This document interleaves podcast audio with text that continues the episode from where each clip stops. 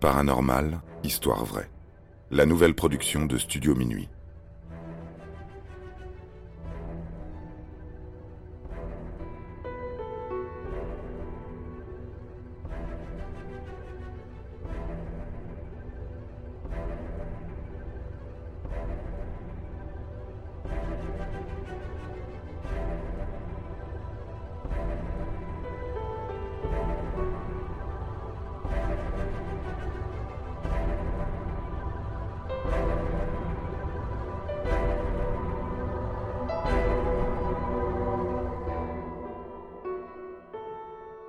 Les sorcières maudites de la colline du Bollenberg.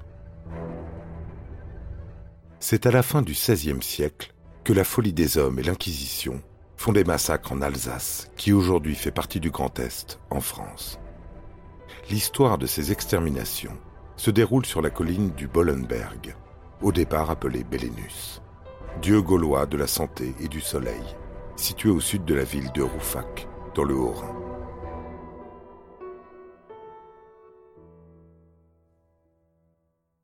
Ce lieu, dont la traduction alsacienne signifie parc de pierre, porte bien son nom, puisqu'aucun nuage ne vient entraver l'ensoleillement, resplendissant sur sa terre rouge. Les promeneurs y ressentent une douce sérénité. Ce havre de paix perdure, depuis que le diable n'y règne plus en maître, même si encore de nos jours, il est considéré comme lieu de sabbat.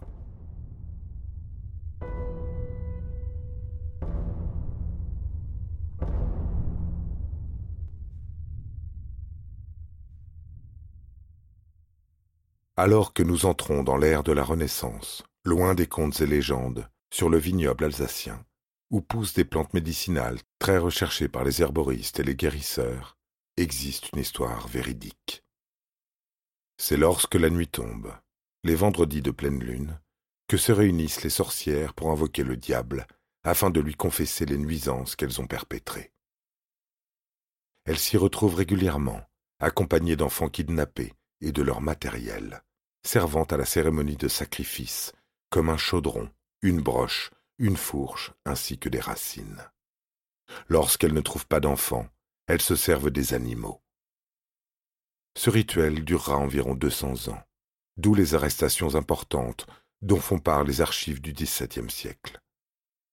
Plus de soixante adoratrices du malin furent emprisonnées dans ce que l'on appelle aujourd'hui la tour des sorcières, ou dans le château de Huckstein, puis jugées, torturées et enfin brûlées sur le bûcher durant l'année 1615. Même des prêtresses, des hommes, des enfants, ainsi qu'une sage-femme, Margarta, furent exécutés. Tout était prétexte à éliminer des personnes, souvent à cause de la jalousie ou simplement par méchanceté. Les procès étaient souvent corrompus, l'excitation était à son summum.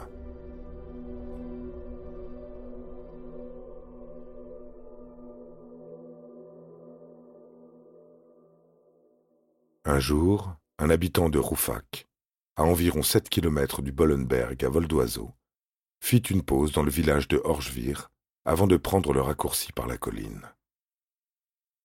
La nuit tombante, alors qu'il marchait bon train, il aperçut un grand palais illuminé dont la porte était ouverte. Il y entra et fut convié à un gigantesque festin parmi des hommes et des femmes. L'organisateur de cette fête lui offrit une coupe de vin en le remerciant joyeusement. Le roufachois prit un verre, il ressentit un mal-être, se méfia et demanda protection en murmurant une prière.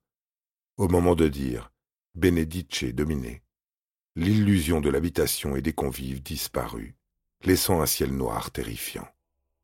Le verre restait entre ses mains, se transformant en sabot de cheval nauséabond.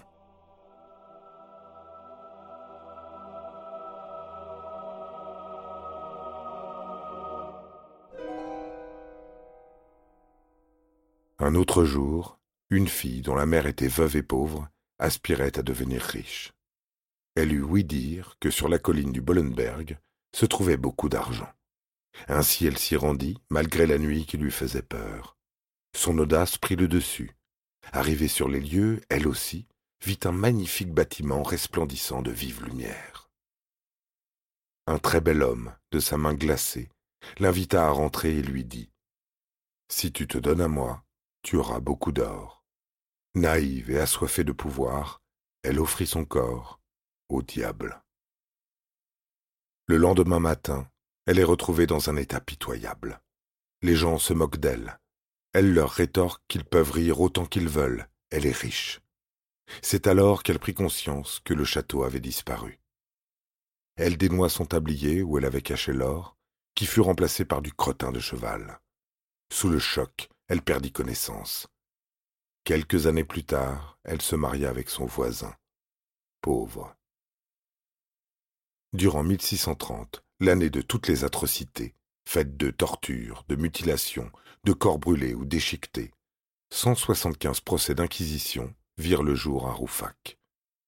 Des années plus tard, au XVIIIe siècle, une chapelle fut érigée sur la colline du Bollenberg afin d'empêcher les sorcières de pratiquer leurs rituels et aussi pour purifier l'endroit. L'oratoire porte le nom d'un martyr à qui l'on broya la mâchoire avant de lui arracher toutes les dents à vif. Il s'agit de Saint Apollonia. Étrangement, quatre arbres, avec un galbe hors du commun, ont poussé devant le saint bâtiment, où l'on vient pour prier, afin d'apaiser la terrible douleur des maux de dents. La position de ces arbres forme un carré, chacun représentant l'âme d'une sorcière, d'où le nom attribué de nos jours, la chapelle des sorcières.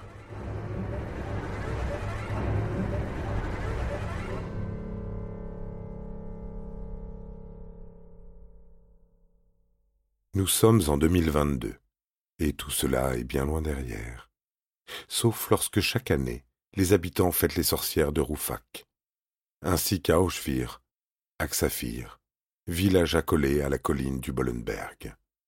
Ces soirées festives sont basées sur le thème de l'horreur. Les plus courageux empruntent les sentiers de l'étrange avec des frissons garantis, alors que les enfants pratiquent le sentier le moins effrayant de journée, ce qui rassure certainement les parents et les organisateurs, persuadés qu'ils ne feront pas de cauchemars nocturnes.